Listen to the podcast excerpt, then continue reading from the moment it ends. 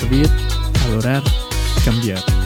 Esto es lo que es Atrévete, un espacio en donde descubrimos quiénes somos en él, para ir y avanzar por más. Atrévete.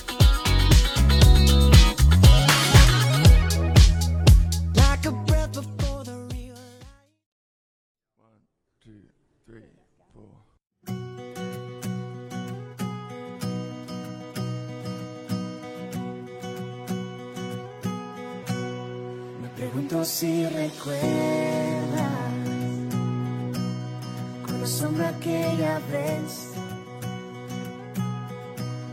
cuando tus ojos se abrieron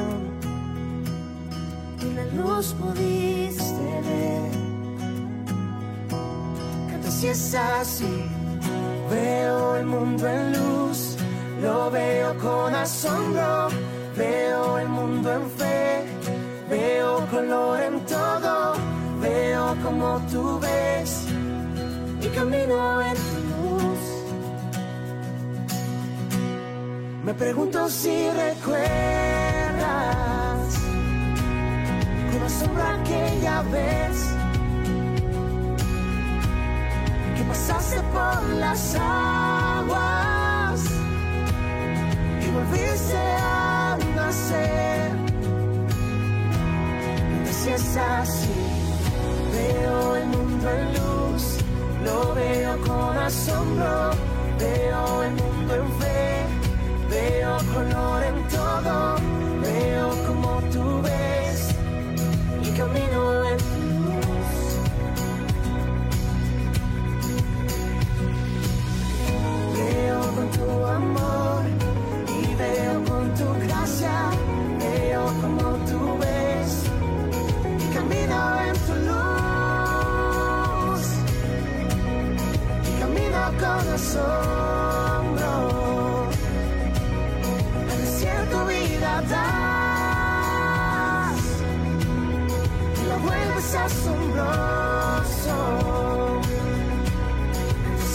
así, veo tu reino aquí, veo un mundo libre, veo como Jesús.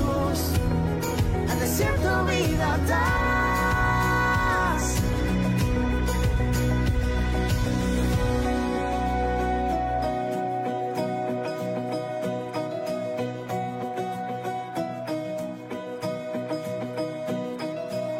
Veo como tú ves, caminaré sin miedo.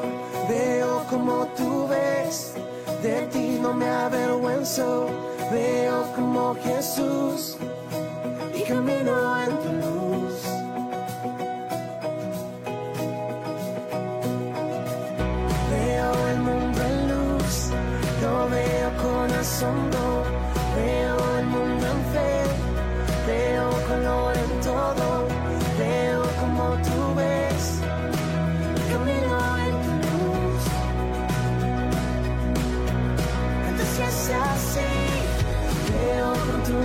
amor veo con tu gracia, veo como tú y camino en tu luz, y camino con asombro,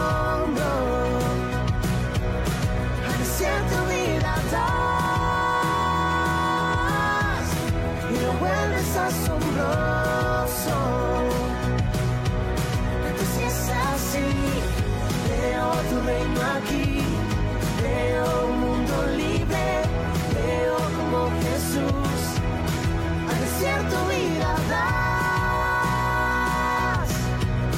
y lo vuelves asombroso. Al desierto vida das y lo vuelves asombroso.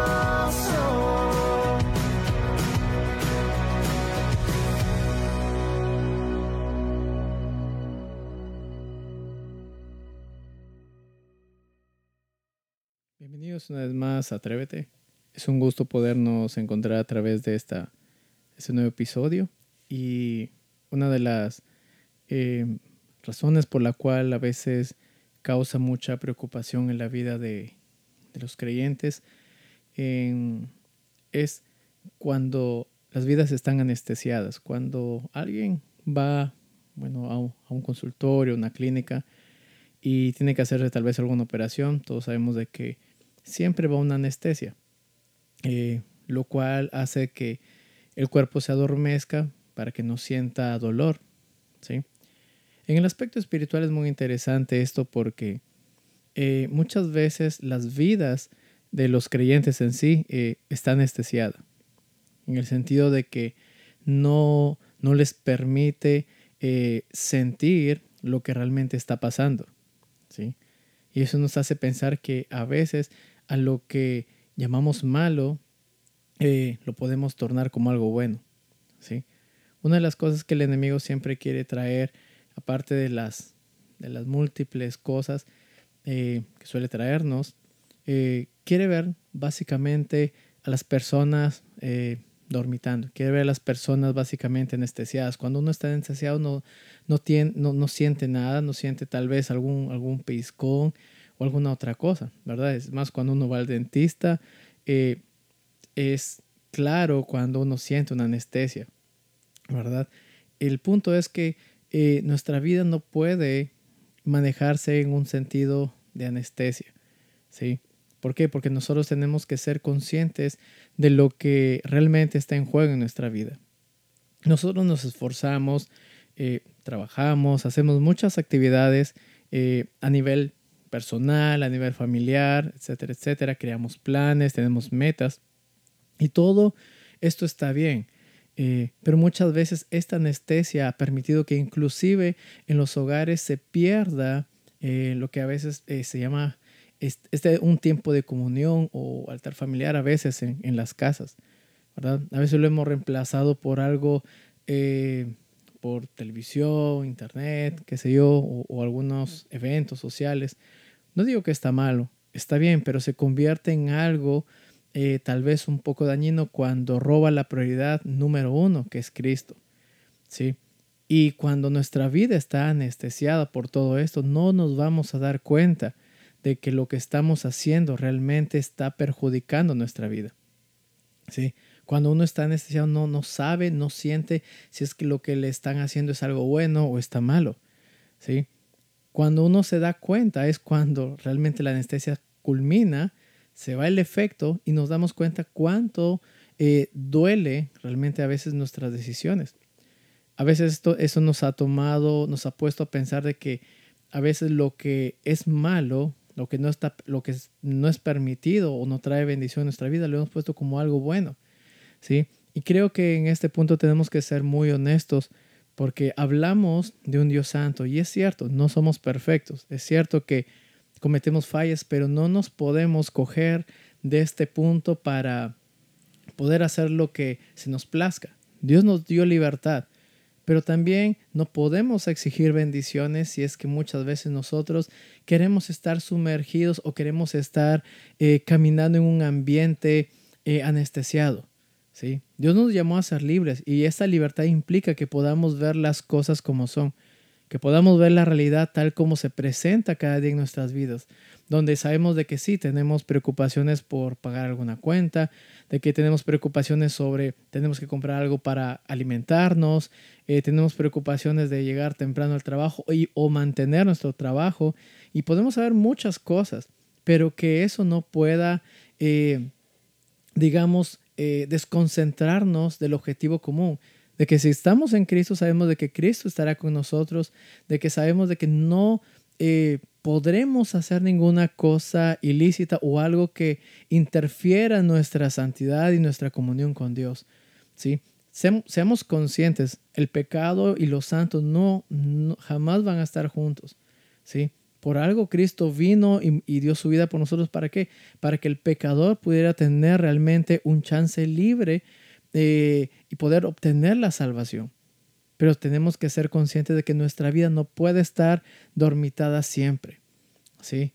Si tu vida tal vez ha estado anestesiada por algún, algún tiempo o si todavía lo está, creo que es el tiempo en el cual tú te puedas atrever a que puedas decir no y puedas despertar y puedas realmente quitarte esa venda, quitarte tal vez ese, eh, ese estilo de vida que sabes que no te está trayendo bendición a tu vida. Así que si tú quieres ser de bendición, si tú quieres que Dios bendiga tu vida y ser de bendición a los demás, necesitamos primero poner al Señor en primer lugar.